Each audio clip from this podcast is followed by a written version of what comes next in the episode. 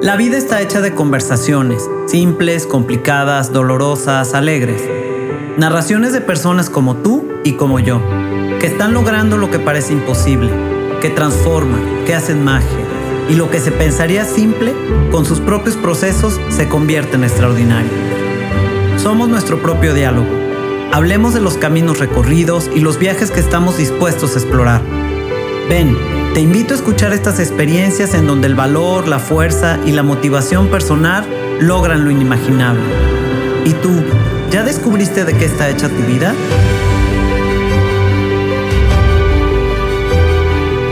Soy Sofía Arellano y te invito a ir de lo simple a lo extraordinario.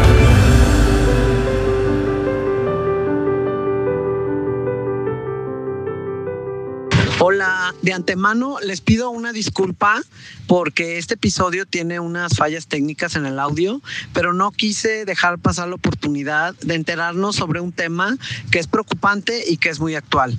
Tiene información muy valiosa y pues espero que a pesar de, los problemas que tuvo, lo disfruten y les deje algún aprendizaje. Les, les mando un saludo y espero que tengan un día extraordinario. Licenciada en Derecho, maestra en Ciencias Jurídicas y doctora en Derecho por la Universidad Panamericana, maestra en Ciencias de la Familia, tanatóloga, especialista en Derecho de los Estados Unidos de América, en Derecho Canónico y en Mediación y Prevención de Conflictos Matrimoniales. Autora de cuatro libros, administradora de apoyo en línea de Miss Foundation y profesora de introducción al estudio del derecho en la Escuela de Gobierno y de Derecho de Familia y de Derecho eh, Canónico en la Facultad de Derecho de la Universidad Panamericana. Bueno, creo que me dijiste que ya no estabas. No, sí, nada, lo que ya no hago es, eh, ya no soy voluntaria en el tribunal. Ah, ok, perfecto. Eh, es miembro del Consejo Consultivo de Early Institute, creadores de la comunidad Alumbra, que lucha para prevenir la violencia sexual infantil. Además, es parte del equipo de conferencistas del Centro de Ética Judicial. Carla participa en análisis y opinión en el comentario del día en YouTube y en Twitter también. También. Dando su punto de vista sobre temas de gran interés. Y precisamente en uno de los contenidos habla sobre la hipersexualización infantil en donde en el que el día de hoy tendremos una conversación en donde sus conocimientos nos permitirán ver la importancia de señalarlo y tomar conciencia. Hola Carla, bienvenida, gracias por estar aquí. Gracias otra vez por la invitación. Sí, nuevamente, para mí es un placer este, conversar contigo, una mujer inteligente y con muchos conocimientos que siempre nos, nos aterrizas de una manera muy concreta, ¿no? En diferentes temas. Eh, yo lo que pude investigar sobre este, este tema que vamos a hablar es que este término se refiere a la exaltación de la sexualidad como medio de obtención de un mayor valor social y que conlleva a una preocupación constante por la imagen corporal. ¿Estoy en lo correcto o si no? Eso es la eh, hipersexualización. Y es una forma, yo creo que es la forma más sutil de abuso sexual infantil. Ok.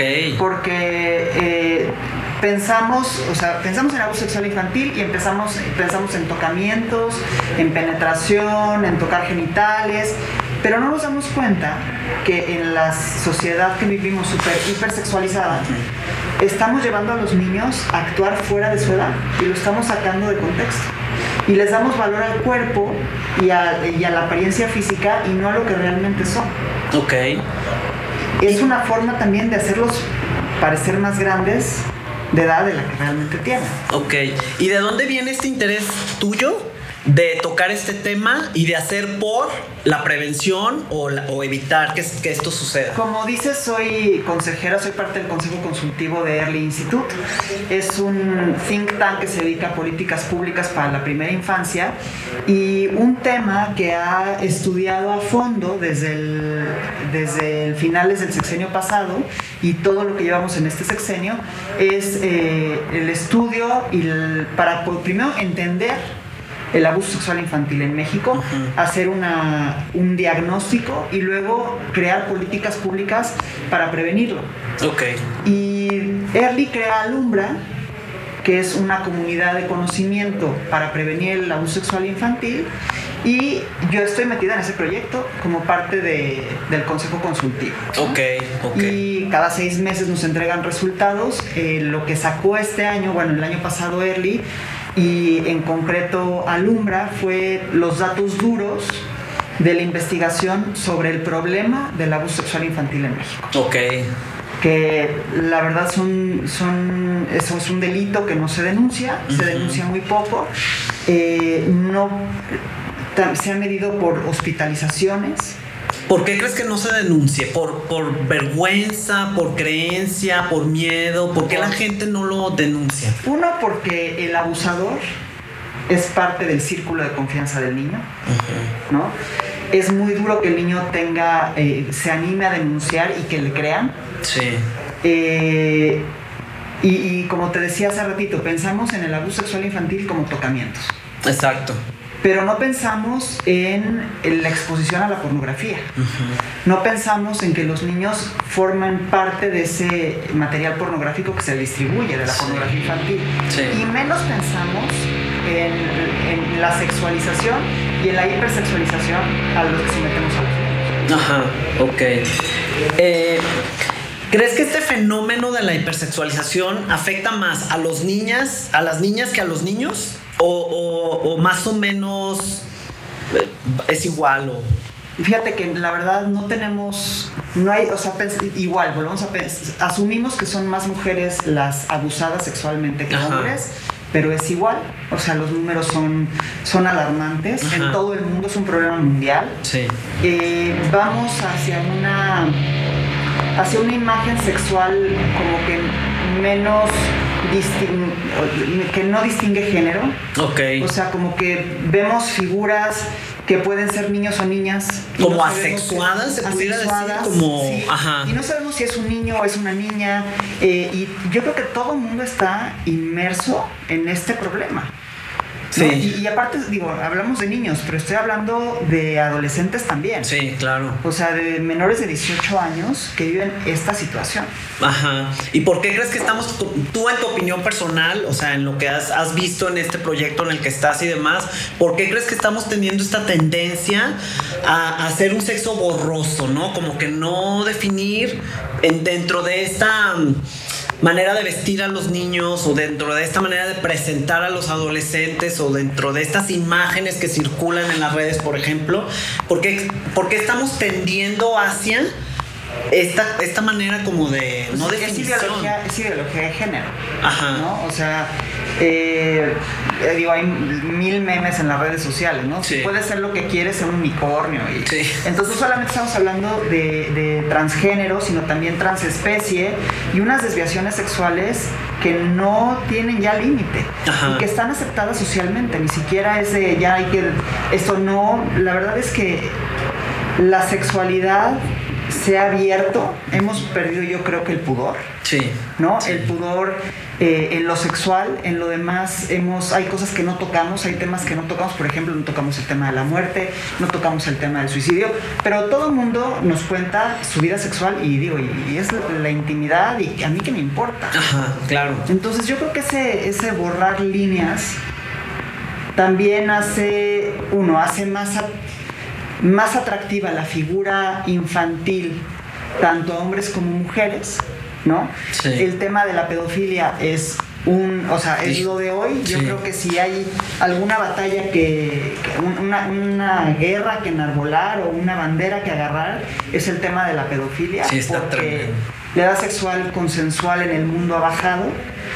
Eh, hay muchas asociaciones y, movimientos y grupos que dicen que la orientación sexual, eh, más, que, la pedofilia es una orientación sexual. Wow. No es, no es una parafilia, no es una enfermedad mental. Exacto. Entonces, pues una figura infantil que no tiene un sexo definido, pues es muy atractivo para todos los grupos. Qué peligroso. O sea, esto está tremendo porque abre como un, un espectro de posibilidades al abusador. Claro. ¿Estás de acuerdo? Entonces está terrible, ¿no? Claro. Este, híjole, man. ¿Tú qué crees que lleve a los, a los padres de estos niños, a los papás que les encanta como estar posteando fotografías de los hijos vestidos como no corresponde o maquilladas como no corresponde o en poses sugestivas? Este, porque la raíz está en que, los padres lo permiten y los padres lo promueven. ¿Tú dónde crees ¿O qué crees que lleve a los padres a tener este tipo de conductas hacia los hijos? Es que ni siquiera nos damos cuenta de lo que estamos haciendo. Estamos. hay una ley del 2015, la Ley General de los Derechos Niños, Niñas y Adolescentes, que establece claramente que los niños tienen derecho a la privacidad y a que su imagen no se postee por todo el mundo. Es su imagen. Ay, wow, no lo, fíjate que yo no lo había pensado desde o sea, La verdad es que estamos violando el derecho fundamental de la privacidad del niño al estar posteando imágenes que no nos toca postear. Y déjate un tema de seguridad, ¿no? Porque podemos ponerlas con el uniforme de la escuela y el nombre, ¿no? Exacto, o sea, digo, es una estupidez. Sí. Pero el usar la imagen de tu hijo ¿Qué tanto estás violando su intimidad y su privacidad? Tienes razón, porque nunca, yo creo que es, muy rara vez cuando un papá le pregunta a un hijo, oye, ¿quieres que suba tu foto a las redes? Y aún así, aunque el niño diga que sí, no tiene la capacidad de conciencia todavía del alcance de esa fotografía, de esa imagen, de bla, bla, bla, de lo que estamos porque hablando. Una imagen subida a la red es una imagen que se queda en la red, no tenemos cómo bajarla y dejamos de tener la propiedad sobre esa imagen y, el derecho al uso. O sea, legalmente sí es, es... No, bueno, si yo subo una foto de Facebook y tú eres mi amiga, ¿no? En Facebook y la ves y la bajas. Tú ya puedes hacer con pues, Tú puedes hacer la foto de, esa foto, esa imagen, puedes hacer con ella lo que quieras. Es cierto, es cierto. ¿No? Y nunca reflexionamos en eso, o sea, nunca nos paramos a pensar a la hora de que tenemos la foto y decir, a ver, si yo la subo, ¿Cuál es el después, no? O sea, ¿en qué va para esta fotografía o, Y el tema, Sofía, no solamente subirlo a redes sociales. Si yo tengo un teléfono inteligente, ¿no? un aparato diabólico, ah, que está conectado a, mi nube, pues ya se, ya se fue.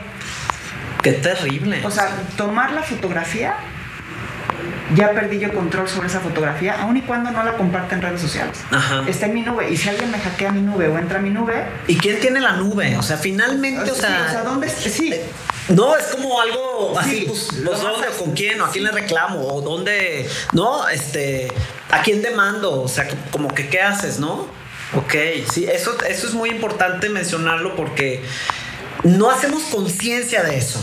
A lo mejor medio lo sabemos, pero creo que no, no lo tenemos en la conciencia en el presente. No, y pensamos, digo, somos una, una generación, por lo menos tú y yo, ¿no? Que yo para enseñarte la foto tenía que mandarle imprimir y te enseñaba la fotografía. Y pensamos que cuando compartimos esa imagen en redes sociales, solamente se queda con mi grupo de amigos.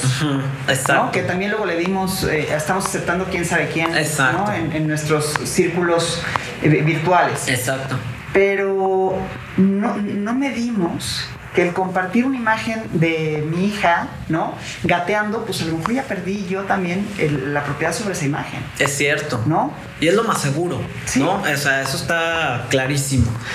¿Qué crees que pasa o, qué sabes que pasa con el autoconcepto de estos niños que, que son posteados en estas fotografías o que son vestidos de manera inadecuada a su edad eh, y son, son presentados en posiciones o en ¿Qué pasa con esto de el tema de llegar y vestir a tu hijo de cierta manera para que se vea lindo o se vea diferente o encaje en lo que se está de moda?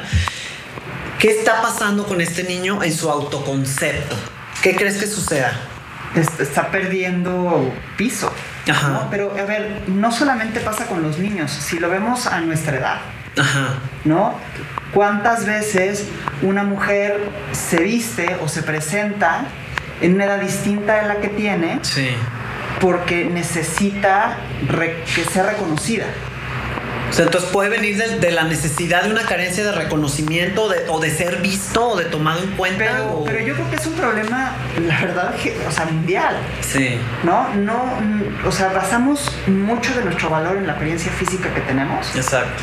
No nos importa, por ejemplo, trabajar en, en, lo que tengo adentro de mí, lo que soy dentro de mí, quién soy en realidad, sino solamente el cuerpo que tengo, porque aparte la separación del ser ¿no? De, ser yo toda mi esencia y el cuerpo y hablar de que tengo cuerpo y no soy cuerpo.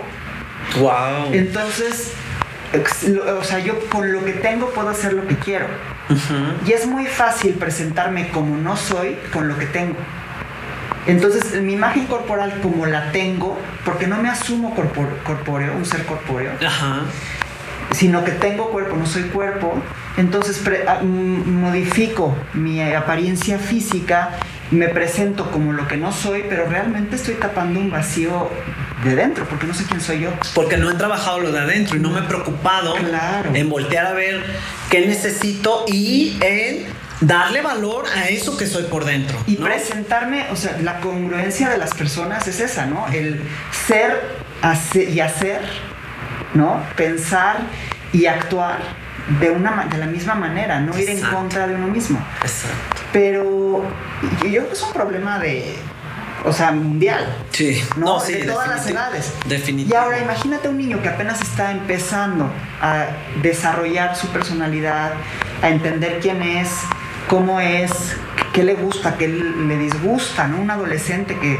está rompiendo la liga con los papás para poder autodeterminarse, pues si no me pongo a trabajar con mi hijo en su yo, en su ser, y solamente le doy el valor a lo que aparenta ser, a lo que veo, pues ese niño no se reconoce como un, ser humano valioso.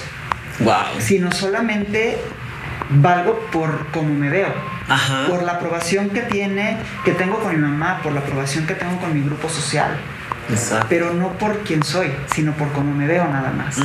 O sea, un exterior, ¿no? Y fíjate que yo en la poca o, mucha investigación que me, que me, puse a ver cuando vimos que íbamos a hablar de este tema, Vi que en, algunos documentos se ha comprobado que está relacionado eh, los problemas de alimentación, de anorexia, bulimia, eh, problemas de una sexualidad temprana antes de tiempo a la edad que corresponde y también una introducción a la pornografía del niño que ha vivido esto este, desde muy temprana edad y la verdad me quedé pues de ojo cuadrado y preocupada porque porque está terrible, o sea, es como es una agresión al niño. Es, un, decirle, este, mira, voy a hacer esto contigo y ya no me importa lo que hagas después.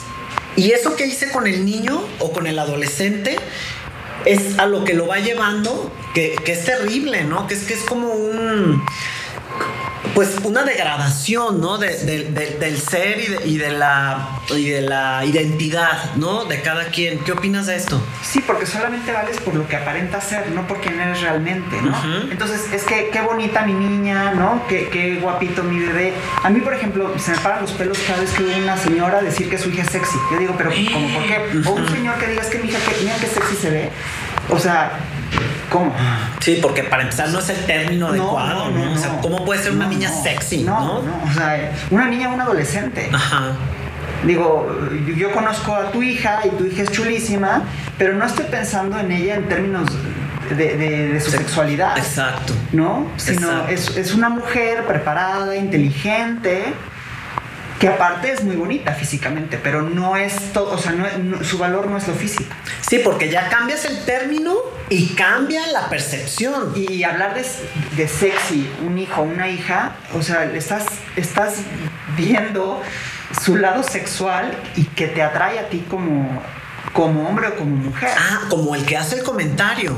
Sí. Claro, claro, es cierto. A mí, a mí, yo digo, pues es que mira qué sexy se ve mi hija en esta foto. No, no, espérate. O sea, qué chula, qué guapa. qué hermosa, qué bonita. pero ¿cómo? ¿No? a mí no se me ocurre ni siquiera pensar en términos o sea, sé que mis hijos son seres sexuados. Claro. ¿No? Y sexuales. Sí. Pero no estoy pensando yo en su atractivo sexual. Ajá. Como madre. Porque además hacer ese tipo de expresiones o, o expresarte así de los hijos lo hace público de cierta manera, ¿no crees? Lo, o sea, esta sexualidad en la que estás hablando, que es algo íntimo y que es algo, está en, el, en un apartamento más privado y que tenemos, es nuestra responsabilidad como padres cuidarla hasta cierto punto. Entonces yo creo que si un padre se expresa de esa manera, es como abrir una puerta a lo público. ¿No? Es como lo veo ahorita que lo estamos platicando, pudiera ser, ¿no? Mira, hay un ejemplo, digo, es, es una anécdota. Ajá. Entrevistaron a Donald Trump cuando su hija Ivanka era adolescente. Y dijo que era tan guapa que si no fuera su hija estaría saliendo con él. O sea, no. ¿Cómo? Sí, o sea, sí. Y eso es o sea, está hipersexualizando a la chavita, está diciéndole al mundo entero, fíjate, en el físico de mi hija lo demás no importa. Ajá. vale por su físico, no vale por, lo que ella, lo que sea como ser humano, ¿no? No, pues está tremendo, tremendo. Fíjate que este, cuando yo mis hijas estaban chiquitas, porque sí, en, en esto que me metía a investigar, brincó este tema y yo te quiero preguntar, porque a mí me entró una duda. O sea, ¿hasta dónde está el límite? Porque estuvo de moda cuando yo llevé a mis, a mis hijas a las fiestas infantiles, ya hacia, hacia los finales de sus fiestas infantiles, esta onda de los spas de belleza y que les hacían la uña y las maquillaban y que todo el mundo fascinado era lo max. No, no, no. Empezó así como pum, pum, pum, pum. ¿Dónde está el límite? Porque en vez de ese, de ese taller o ese juego, hay 200 cosas que pudieron haber puesto en el sentido lúdico infantil, ¿no? O sea, respetando como la infancia de estos niños. Entonces, sí yo llegué como a leer esto y dije, ¿dónde estará el límite? Porque muchísima gente dirá, ay, ¿qué tiene? Y las niñas fascinadas se súper divierten. ¿Dónde estará ese límite de saber hasta dónde sí, hasta dónde no? Y o, o sí debe de ser o no debe ser. ¿Cómo se hace esto? Pues, yo creo que mientras sea un juego y todo el mundo entienda que es un juego, y que no, no de aquí en adelante te voy a ir a comprar el rímel para que te lo pongas todos los días, ¿no? Y el lipstick. O sea, una cosa es que jugamos al spa, ¿no? Es como disfrazarse de princesa, eso no te va a hacer princesa. Ajá. Se disfrazan de princesa, juegan a ser que la princesa, se acaba el juego, se quita el disfraz y ya. Es lo mismo. Y los niños aprenden jugando. ¿Y cómo crees que, por ejemplo, como, como papá, o tú querías como mamá, por ejemplo, porque llegas de la fiesta, la niña maquillada, le encantó el asunto, ¿no? Este, y luego te empieza a pedir, a pedir, a pedir, a pedir. Bueno, ya sé lo que vas a contestar, pero no, te quiero que me digas.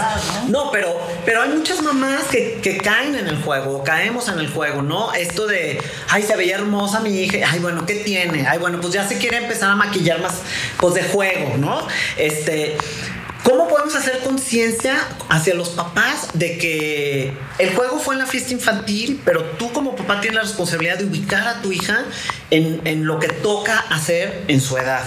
¿No? Pero es que te acabas de contestar sola. Tu papá tiene responsabilidad de ubicar a tu hija. Es que no somos amigos de nuestros hijos. somos padres de nuestros hijos. Entonces la responsabilidad es ubicarlos. Aunque no sean, o sea, no tenemos hijos para tener club de fans. No, yo no quiero, o sea, yo no quiero ser la mejor amiga de mis hijas mm, para nada. No. Yo soy su mamá y soy la única mamá que tienen. Ajá. Y ellas son las únicas hijas que tengo y mis amigas tienen mi edad, tienen mis intereses, puedo ser y dejar de ser amiga de ellas.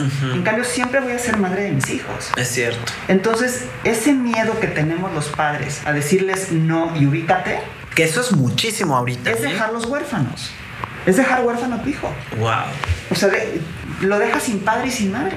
Por una amistad malentendida o por una confianza. Eh, Demasiado. Muy. muy... No, yo creo que, o sea, ¿qué, miedo le tenemos a los hijos que no nos atrevemos a decirle que no. Exacto.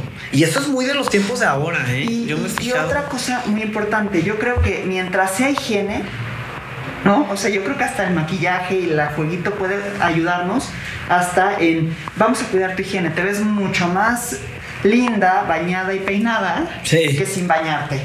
Es cierto, es cierto. y con los dientes lavados, con la cara lavada y con las manos lavadas, cuando llegas de la escuela y no te quedas hecha, no, el monumento a la mugre porque estuviste jugando en el arenero. Exacto. Pero eso también va ayudando y yo creo que eso, no hay que perder de vista la higiene es un buen punto, fíjate. Porque viene una higiene, pero yo lo quisiera entender ahorita como una higiene hasta mental, una higiene de, convicciones, de ideologías, de lo que se habla en casa, ¿no? de lo que se ve en las series. Eh, o sea, la pornografía. Exacto. Eso, eh, precisamente eso iba a entrar yo con la siguiente pregunta. Eh, porque este tipo de imágenes que son muchísimas, de adolescentes, de niños, de, de adultos que se visten como, como no corresponde, como no toca, ¿cómo acelera esto o cómo abre estas puertas al, al abuso, uno al abuso infantil, sexual, eh, a la pornografía? Y también a la explotación, también este, en trata de personas y, demás, que, que, vaya que es un tema amplísimo, pero me gustaría como que tocáramos esta parte. A ver, La verdad es que con la pandemia perdimos, yo creo, mucho el control del uso de los aparatos. O sea, todos estamos conectados, es la única forma en que tenemos para aprender, para trabajar, para seguirnos relacionando. Eh, no, es irreal pensar que papá y mamá van a estar sentados al lado de la computadora del hijo todo el día. Ni, el hijo casi, o sea, hay, deberíamos saber y poner todos los controles parentales que podamos en los aparatos de los hijos y en las redes que tengamos en casa, ¿no? En el internet y demás. Pero sí es una realidad que no tenemos ese control. No. También es una realidad que la pornografía es la nueva droga Afecta la estructura del cerebro, afecta las relaciones personales, afecta el autoconcepto, ¿no? Eh, y, la verdad es que los niños están expuestos a imágenes pornográficas muy rápido. Yo en Alumbra hay reportes de niños que están desde los 8 años expuestos a la pornografía. ¿8 años? pornográficas. La pornografía de suyo es violenta. ¿No? no, es una, no, no muestra una relación de afecto, sino una relación de poder sexual. Wow. Entonces, que el niño esté viendo esa imagen está, está cambiando su concepción de cómo debe relacionarse una persona con otra. Eh, y de, ahí empezamos a ver que los niños tienen eh, conductas sexuales ¿no? O sea, como que todo, es como que toda una bola de nieve que no podemos frenar, que deberíamos de poder frenar, que deberíamos de reconocer, ¿no? Eh, o, sea, antes pensábamos que el uso y el abuso de la pornografía era una cuestión solamente masculina y de adolescentes para arriba, ¿no? que estaban descubriendo la sexualidad. Eh, para muchas personas es la introducción a la educación sexual, que es gravísimo. Gravísimo. Eh, hemos hemos caído en que la mujer también tiene derecho a, usar y ver pornografía, ¿no? Y los libros eróticos que están muy de moda, pero que entonces decimos que es soft porn, no, la pornografía, es pornografía no es ni, suave, ni dura, ni nada, es pornografía y se acabó. La exposición que tienen, o sea, toda la sociedad en general, yo creo que estamos fuera de, Sí. ¿No? Entonces, ¿qué tanto basamos nuestras relaciones afectivas en esas imágenes violentas que estamos viendo y que nos permitimos ver? Sí, y que nos permitimos leer. Sí, sí, y que, nos y que nos este nos emociona a veces o, nos gusta o nos como tú lo estás diciendo, es una adicción, es, es, una droga, ¿no? Es un querer ver más, porque luego ves ciertas imágenes, la gente que, que, que mm, eh, ve constantemente pornografía y después esto ya se le hizo poquito y después y después vienen desviaciones porque hay ah, cosas terribles que digo no voy a mencionar, pero pero esto va llevando más a más a más a más como una droga, o sea, si a mí esta droga ya no me hace los efectos que me hacía o ya me acostumbré, pues ahora brinco a la otra y luego brinco a la otra y luego pues ya está cambiado algo, ¿no? En la, en la, como dices tú, en la percepción y la concepción de uno mismo y de la, y de la mm, misma sexualidad. ¿No? Pero hasta en la propia publicidad. O sea, en la publicidad que vemos todos los días, ¿no?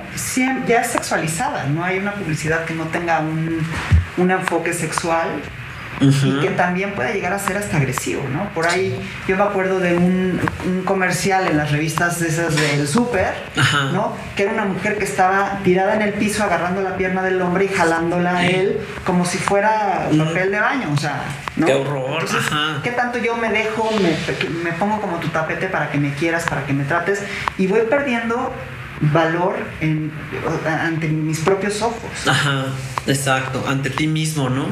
Ahora, por ejemplo, en el tema legal, tú como abogada, eh, ¿Qué pasa con los derechos de los niños y de qué manera hay esta sanción o castigo a quien difunde o sube este tipo de imágenes? O sea, si existen leyes que puedan ser en la, que se puedan dar en la práctica, porque una cosa es que exista la ley y otra cosa es que se, que se haga este, en la práctica, ¿no? Que sí funcione o que sí. ¿Qué tanto estamos en ese tema? Es que si no denunciamos, no podemos hacer nada. Esa es la realidad. Entonces, la, la, base es la denuncia. La denuncia. Nos quejamos perpetuamente de que el sistema jurídico mexicano no jala, pero a ver, el Ministerio Público no va a ir tocando de casa en casa. A ver, oiga, ¿se le ofrece algo? No. Ajá. O sea, tenemos que denunciar. Ok. ¿No? Tenemos que cuidarnos. O sea, no puedo. Yo, yo no puedo ponerme en una situación de riesgo y esperar que venga el Estado con su fuerza pública a protegerme. ¿Cuál sería una situación de riesgo? Bueno, por ejemplo, estar subiendo fotografías eh, de contenido sexual a las redes sociales. A mí, por ejemplo, me llama mucho la atención, hay un estudio que se hizo eh, en el sexting, ¿no? ¿Cuánto tarda una persona en mandar una imagen de contenido sexual? Un adolescente. Toma la decisión en 8 segundos. En 8 segundos. 8 segundos. 8 segundos le llega el mensaje, mándame una foto tuya y en 8 segundos la manda. Mm. Ese es el, riesgo de la inmediatez. Ajá. ¿No? 8 segundos. 8 segundos. Es nada. A ver, si hay, en, por ejemplo, en el caso del sexting, en el caso de, compartir eh, imágenes con contenido sexual, está la ley Olimpia, ¿no? que sanciona a las personas que comparten eh, y, este tipo de, de imágenes pero si no denunciamos, ¿no? ¿Y cuántas veces no denunciamos porque nos da pena? O da, o da miedo, hay esta concepción de, de, si voy, yo te lo voy a decir en mi plano personal, ¿no? O sea, si voy a una denuncia, no me van a pelar. Va a ser tiempo perdido. Es la concepción que la mayoría de la gente tiene, creo yo. No me van a hacer caso. O, qué miedo, porque, porque a lo mejor donde denuncio conocen al que está este, posteando la pornografía y entonces van a saber que yo lo denuncié y, yo casi estoy segura que mucha gente y también mucha gente no denuncia por vergüenza, claro. ¿no? Este, que creo que es el mayor, ¿no? mis papás se van a enterar. Ahora mis papás se van a enterar de que yo mandé esta foto. Me van a matar. A ver, como yo les digo a mis alumnos, el 99.9% de los papás no matamos a nuestros hijos cuando se equivocan. Exacto. O sea, hay que partir de eso. Exacto. O sea, sí hay gente que lo hace, pero la mayoría de los papás no matamos a nuestros hijos cuando se equivocan. Sí. ¿No? Ajá. Entonces, por lo menos darles esa confianza a los, a los menores, ya sea a los padres o a otro adulto responsable, que puedan acercarse y que les crean. Ajá. ¿No? Entonces, pero y volvemos a lo mismo, si no denunciamos, no podemos, uno, sacar ese menor de la situación de abuso, ya sea de hipersexualización, de crear contenidos pornográficos o de estar expuesto a la pornografía, ¿no? Porque es, ir rompiendo como que barreras, ¿no? Si yo primero soy tu amiga y luego eh, vemos caricaturas, pero luego vemos una imagen sexual, pero luego vemos pornografía juntas, pero luego te toco, entonces fui poco a poco rompiendo barreras. Claro y que ese niño se atreva a denunciar y que se atreva a levantar la mano con alguien que tiene confianza y que ese alguien no le crea. Es terrible. Terrible. Terrible. Pero los niños, ¿no? Quienes tenemos la representación jurídica y judicial de los menores somos los padres. Sí. Entonces somos quienes tenemos que denunciar. Entonces yo creo que tenemos que hacer como una reeducación a los que tenemos que educar en primera instancia, yo creo es a los papás, ¿no? En ese tema, o sea, decir, si tu hijo viene y te dice que ha vivido una situación de este tipo, créele. Y después, o sea, primero créele. Y después si investiga y si te dijo quién, pues entonces ya, o sea, empiezas a hacer los... Ve y denuncia, ve y haz esto, o sea, que el hijo siente el apoyo, pero lo primero es creerles al hijo. Un niño no tiene por qué hablarte de este tipo de temas, es un niño. ¿Cómo tuvo ese acercamiento? O sea, ¿cómo sabe estas cosas, no? Eh, yo creo que como papás primero nos debemos de cuestionar si mi hijo está jugando con sus. mi hija, por ejemplo, en un caso, está jugando con las muñecas de una manera inadecuada. ¿Dónde vio eso? Exacto. No, o sea, hacernos la primera pregunta y la cuestión y, prender esta señal de alarma de decir. A ver, es un niño. Un niño no viene ya reseteado con estas cosas. y está hablando de cosas que no tienen sentido. Exacto. Y también es que a mí me. O sea, estamos encerrados. ¿No? Llevamos dos años en el encierro y una convivencia eh, intensa. Sí, 24-7. Pero no, no en la pandemia hemos perdido eh, la claridad mental de lo que estamos haciendo frente a nuestros hijos. ¿No? O sea, llevamos muchos años como padres no dándonos cuenta que los niños oyen y ven y es, ¿no? Todo lo que nosotros decimos y actuamos. O sea, si yo me siento a ver la telenovela en la tarde, pues mi hijo a lo mejor no está en el cuarto, pero entra y sale. Y va viendo. Y escucha en los diálogos. Estoy yo oyendo, estoy hablando con mi amiga y me estoy quejando de algo y entonces ella está escuchando. Es cierto. ¿Y qué tanto estamos dándole información a los niños que no pueden manejar y que no entienden, que sacan de contexto? Exacto. Sí, porque todavía no tienen esta madurez como de tener la claridad de saber cómo por dónde va lo que estás diciendo, ¿no? Este, por lo mismo, porque no dejan de ser menores de edad, ¿verdad? Eh, una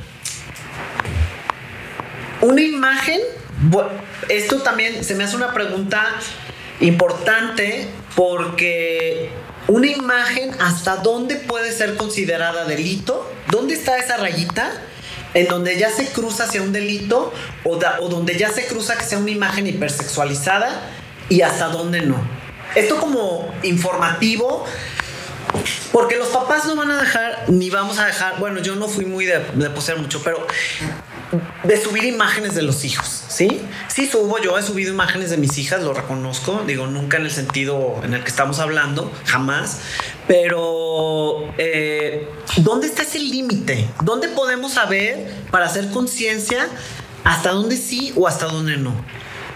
A ver, nada con contenido sexual, ninguna imagen, ni nada de contenido sexual y todos sabemos lo que es el contenido sexual. O sea, los adultos, bueno, por lo menos deberíamos saberlo. Sí, pero vamos, poniéndolo sobre la mesa como...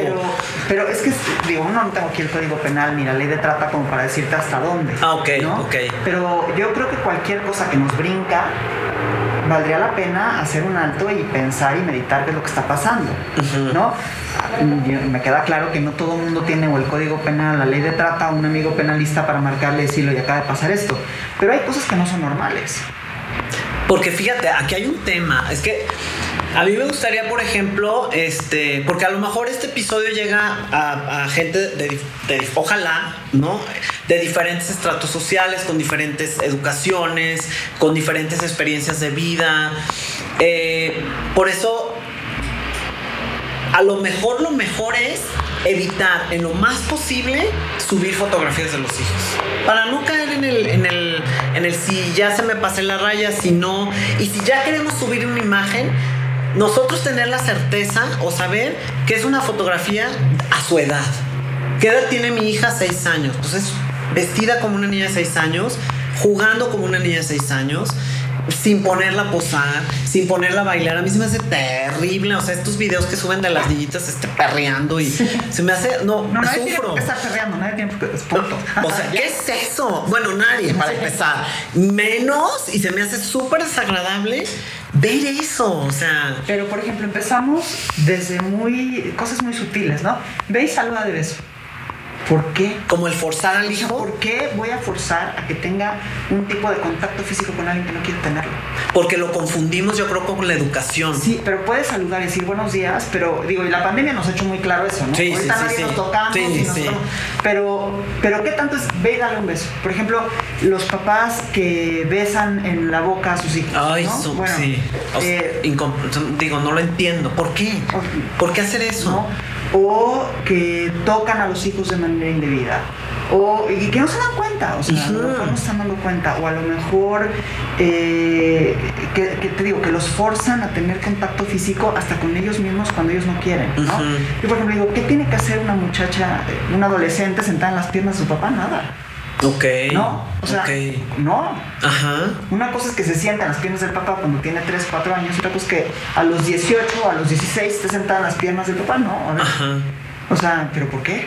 Sí, es que la gente puede decir, bueno, es su papá, ¿qué tienes, cariño? o sea. Sí, pero, o sea, ya, ya cuando empezamos a tener un poquito más de contacto físico, ¿no? Y un poco salido de contexto y que no sabemos tampoco la interioridad del otro.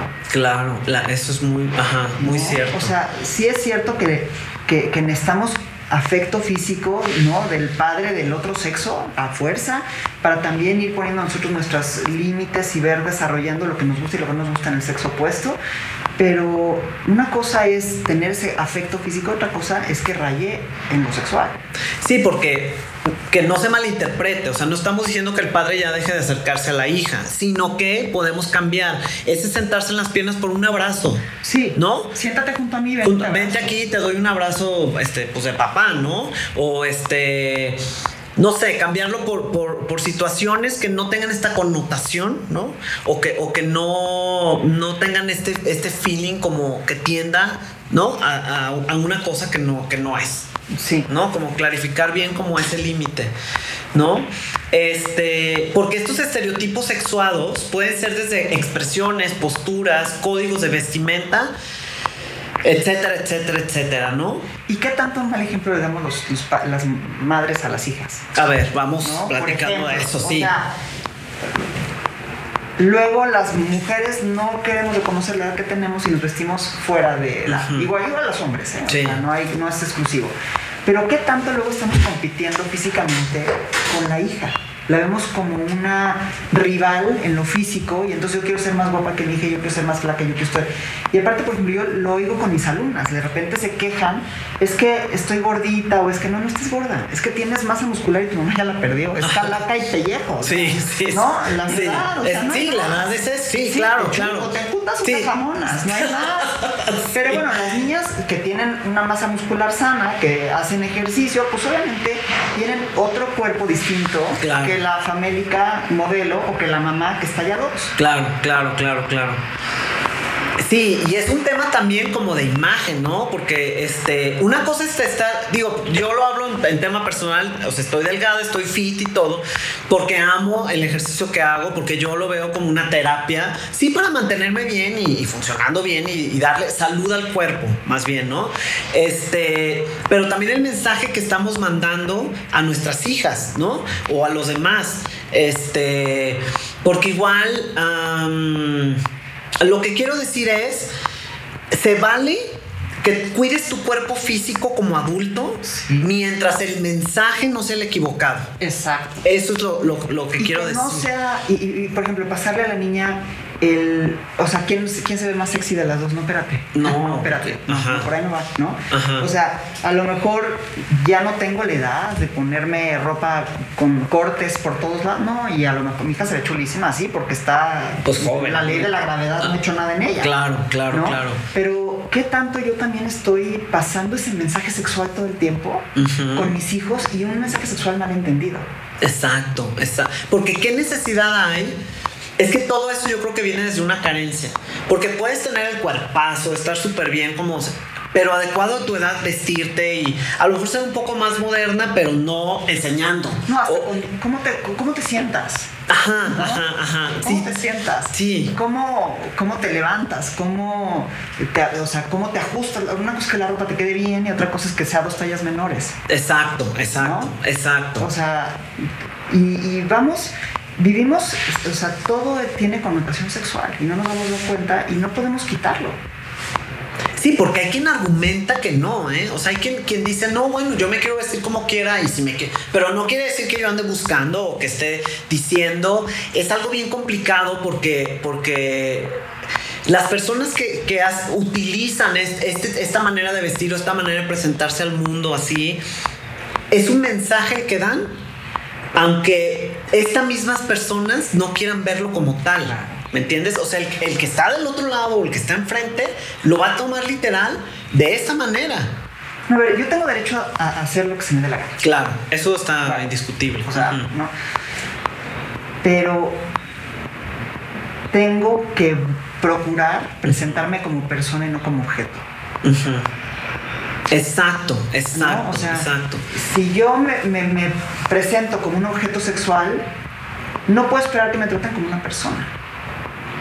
Ok. Porque yo misma me estoy rebajando a ser un objeto. Es cierto, sí. ¿no? Entonces yo creo que eh, eh, esa es la, la línea muy delgada, ¿no? Quiero que me trates, que me reconozcas como un igual a ti, entonces me voy a, a presentar como un igual a ti.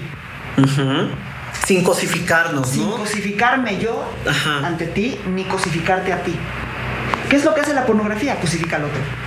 Te uso para mi placer sexual. Wow, sí, es cierto. O sea, eso es. Es cierto. Es cierto. Y uso al menor o abuso del menor para, para mi placer sexual. No me importa el, bien del niño, obviamente, no me está No, obviamente, sí, no, O sea, o lo que pueda, las consecuencias que puede tener este, después, ¿no? En el futuro. Sí. ¿Cómo podríamos, a ver, porque por ejemplo, algunas veces pudiéramos tener algún conocido que sabemos que sube fotos de sus hijos y alguna vez nos puede brincar que digamos, ay, ¿cómo subió esta foto de su hijo, no? Y a lo mejor es un amigo, una conocida. ¿Cuál crees que sea alguna manera como de hacer este acercamiento, como para hacerle notar, porque a lo mejor ese papá no se ha dado cuenta, no ha caído en conciencia de lo que está haciendo. ¿Tú cómo crees que sería la manera como hacer el approach sin eh, caer en una ofensa o un... Hijo, no ¿O crees que, que debamos hacerlo o no que sea una manera como ir frenando un poco esto? nos deberemos de meter en el tema con esa persona, no, ¿tú qué harías, por ejemplo? Pues bueno, yo con, con mis amigas sí he llegado al tema de decirle, oye, hijo mano, está chulísima tu hija, pero baja esa foto. Porque no vaya a ser que alguien la use para fines... Y aparte, a ver, mis amigas saben que yo estoy muy loca, que estoy metida en tema y medio, entonces cuando les llamo la atención por algo así, digo, muchos me dicen, ay, no, yo no la veo tanto. Bueno, cada quien. Cada quien, así. Ajá, ya suelto. Yo, yo no subiría una foto así de mí. Ah, ok. O sea, yo es lo que les digo, yo, yo no subiría una foto así de mí. Ajá. ¿no? A mí eh, no se dan cuenta, tampoco los niños, porque si los adultos no nos damos cuenta, que todo lo que subimos se queda.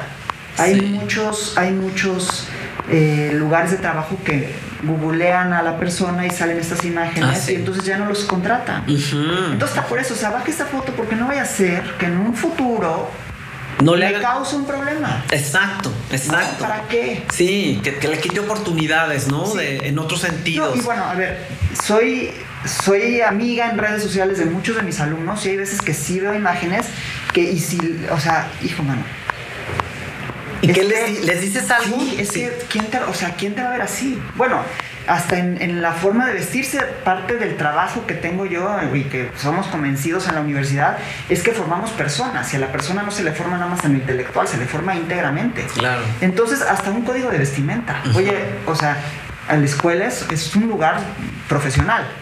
O sea, tú no sabes si tu profesor luego va a ser tu jefe. No te puedes presentar así, no puedes venir vestido así. Wow.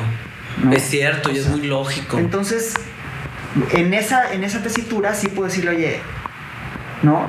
O sea, oye, qué, qué buena jarra te pusiste, pero no lo pongas en. Pero no lo subas, no, tiene por qué enterarse medio mundo, qué horror, o sea. Sí, ¿no? sí. En, un tema, pero si no, oye, hijo Manu, estás chulísima, qué bonita foto subiste, pero ¿sabes qué? No vaya a ser que un día te googleen y que te cause un problema esta imagen. Exacto, es cierto. O que, pierda, o sea, que pierda seriedad profesional por tener esta imagen subida tuya en tanga. Es cierto. Ay, de veras. Tiene sentido. Sí, y aparte como que nadie ubica o como que los chavos no ubican como sea un futuro este cercano ya en la onda de ya buscar un trabajo, de ya enseriarte en la vida, ¿no? Como ya ser más profesional. Y volvemos a lo que estabas diciendo que es bien importante, porque para mí es un tema bien importante la coherencia. O sea, yo creo muchísimo en la coherencia. O sea, creo que nos lleva a un lugar de autenticidad y de saber realmente quiénes somos, ¿no? La coherencia. Este, y si la cuidamos, y viene aquí el tema, o sea, si, si estoy estudiando una carrera profesional, estoy en una universidad, voy a tener la coherencia, ¿no? De tener el, respeto de ir a clases vestido de una manera, pues, como debe de ser. No, bueno, y a ver, yo te lo digo, a mí una vez se hizo, reposteó un meme y un profesor mío de la licenciatura me escribió y me dijo, oye, lo, lo que dice el meme no corresponde con tu imagen. No eres tú. Wow. No, o sea, lo agradezco al día de hoy se me hizo muy chistoso y, o sea, sí, no viste en ese momento, Ajá. No, o sea, se me hizo muy chistoso. Y, sí, o sea, se tomó el tiempo y le agradezco infinito, porque yo no lo había dimensionado. Ajá. ¿No? Entonces me escribió y me dijo, usted no tiene, o sea, usted no, presenta esa imagen como para que repostee una cosa que dice unas palabrotas. Wow. Ay, doctor, muchísimas gracias y lo bajé. Claro. O sea, pero, pero eso yo creo que es una corrección fraterna, bien hecha. Que te hizo hacer conciencia. No, que me, acuerdo. Sí, que nunca lo olvidaste y te aseguro que lo traes aquí, ¿no? Como te podría decir qué dice, pero no te lo voy a... no, sí, pero sí. pero ¿qué tanto no nos corregimos luego porque hay que flojera o qué va a pensar que soy una mocha, que soy una, ¿no? Conservadora. No, hacemos un juicio del quien nos da el consejo, de decir, ay, qué mocho, ¿no? Porque eso es muy típico de... Pero también nosotros no lo hacemos, no nos atrevemos a dar el paso y ayudar al otro porque no voy a pensar, no, no. Ah, sí. O sea, es consejo, no, lo vas, no tiene que hacerlo. Ajá, es nomás lo que a mí me brincó, te lo dejo ahí y tú eres libre de, ¿no? hacer lo que, bueno, finalmente. Claro, por supuesto, siempre respetando la libertad del otro, ¿no? Eh, algunas de las consecuencias de esta sexualidad adelantada y forzada en la infancia puede ser que en el desarrollo, eh, lo que ella te había dicho, ¿no? Como, como empezar a, ir al gimnasio muy pronto, como darle este sentido a la imagen corporal de, demasiada importancia, quitando la parte esta de salud, porque muchos pues hacen dietas que no corresponden a la edad, este, se toman cosas que no debe de ser, etcétera, etcétera, etcétera, ¿no? Y también eh, produce ansiedad en los niños. O sea, si, si un niño vive este tipo de cosas, se empieza a desarrollar una ansiedad profunda que lo lleva a lo que ya hemos platicado de, empezar a ver pornografía, de empezar una sexualidad adelantada, etcétera, etcétera, etcétera.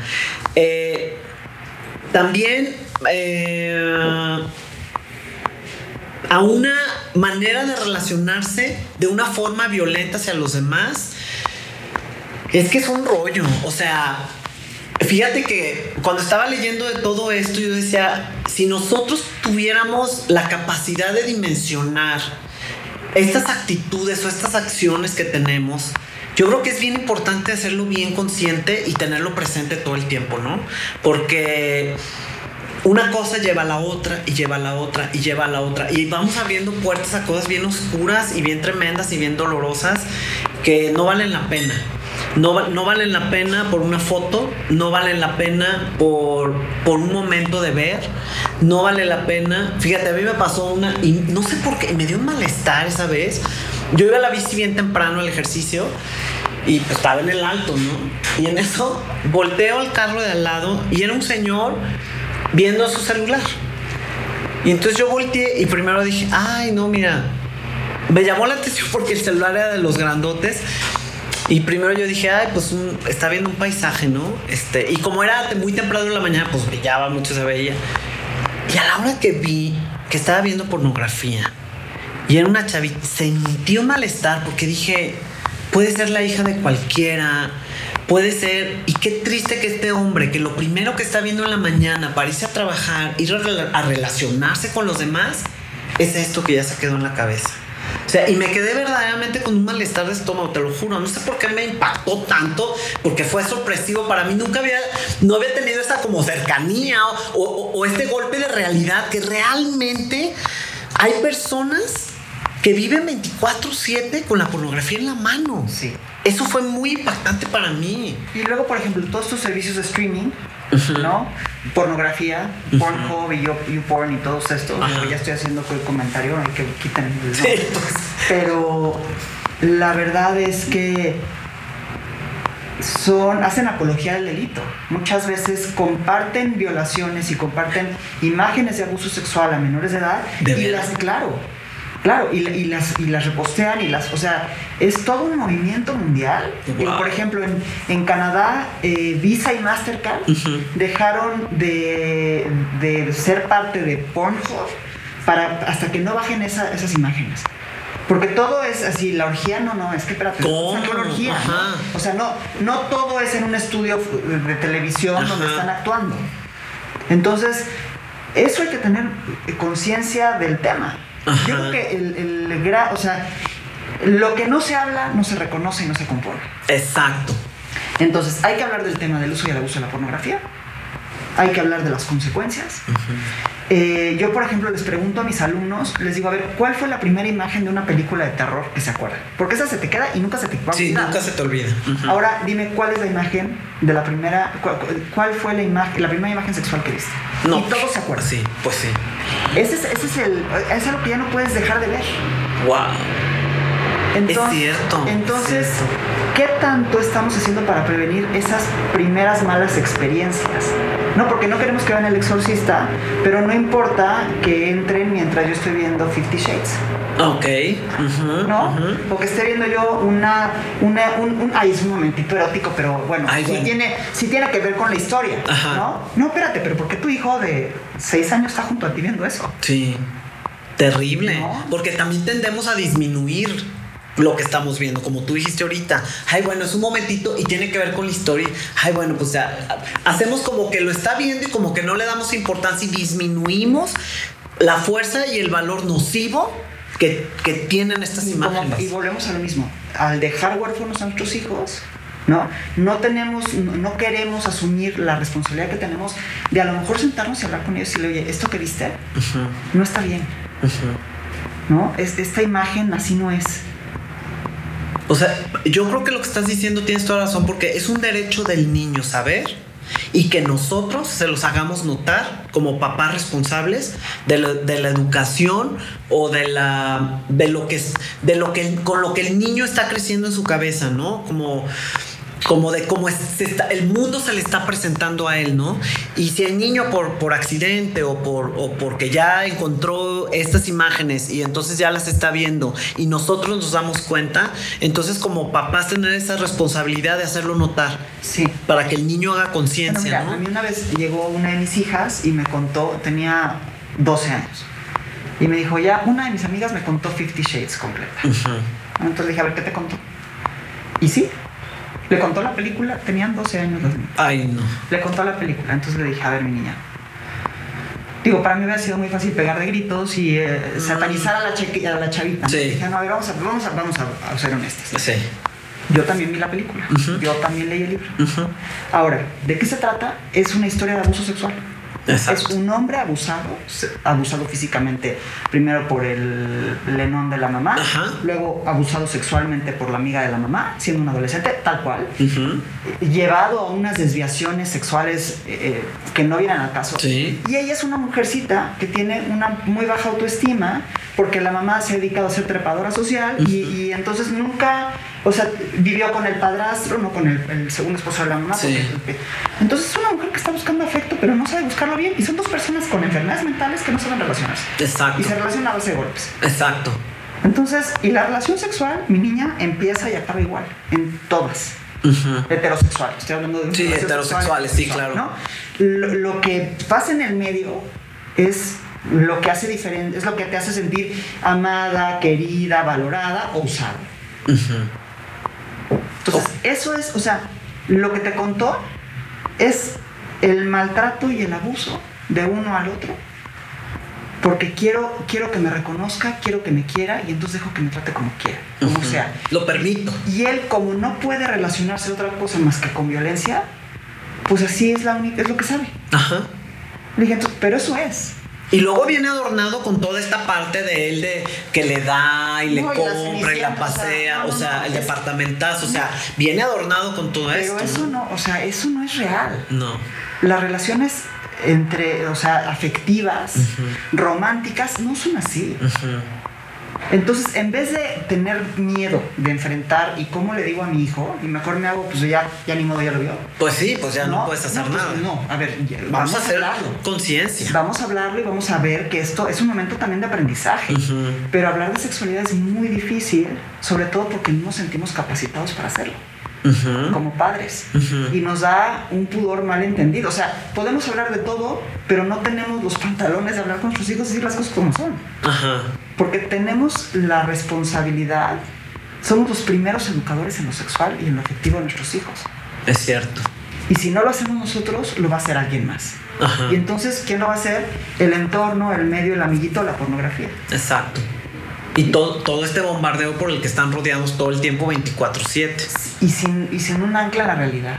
Yo, por ejemplo, en los casos de inhabilidad matrimonial, sí te puedo decir que muchos una distorsión sexual tienen problemas de pareja enormes. ¿De veras? Sí, por uso y abuso de la pornografía, por distorsiones sexuales, porque él cree que la relación sexual tiene que ser como lo ven las imágenes pornográficas y pues ella ni grita como grita la, pues, la monita, ¿no? Ni se Ni está físicamente como está la nada. Entonces, qué complicado porque es, queremos llevar esas imágenes violentas a la intimidad y a una relación amorosa y pues choca.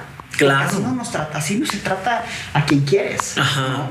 Y sí es un tema, la verdad es que es, el tema sexual es importantísimo porque lo hemos sacado de la afectividad.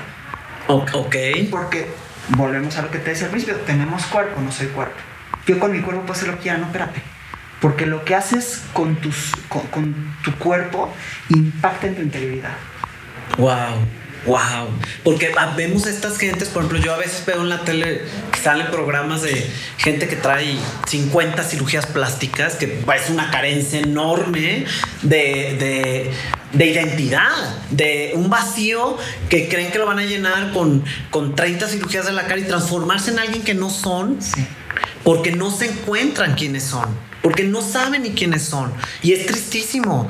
O sea, a mí sí me impacta y que quieren más cirugías y que se quieren seguir operando, quieren seguir transformándose en, en- en- pues en algo. Porque, porque En alguien. Ajá, porque no tienen la esencia dentro de ellos, porque no la han cultivado o porque les tocó vivir a lo mejor algo sin juicio, Sí. obviamente, porque les tocó vivir una circunstancia que no que no les dio esta herramienta, o no les dio este valor o no les dio esta identidad propia, ¿no? Y es bien triste, es bien triste porque es bien difícil que alcancen o que lleguen a verlo, ¿no? Que hasta los mismos los doctores le dicen, no, yo no te voy a operar, o sea, pues ¿qué es eso? O sea, no debe de ser, ¿no? Pero es que te digo, pensamos que somos, que, que tenemos, que somos aparte.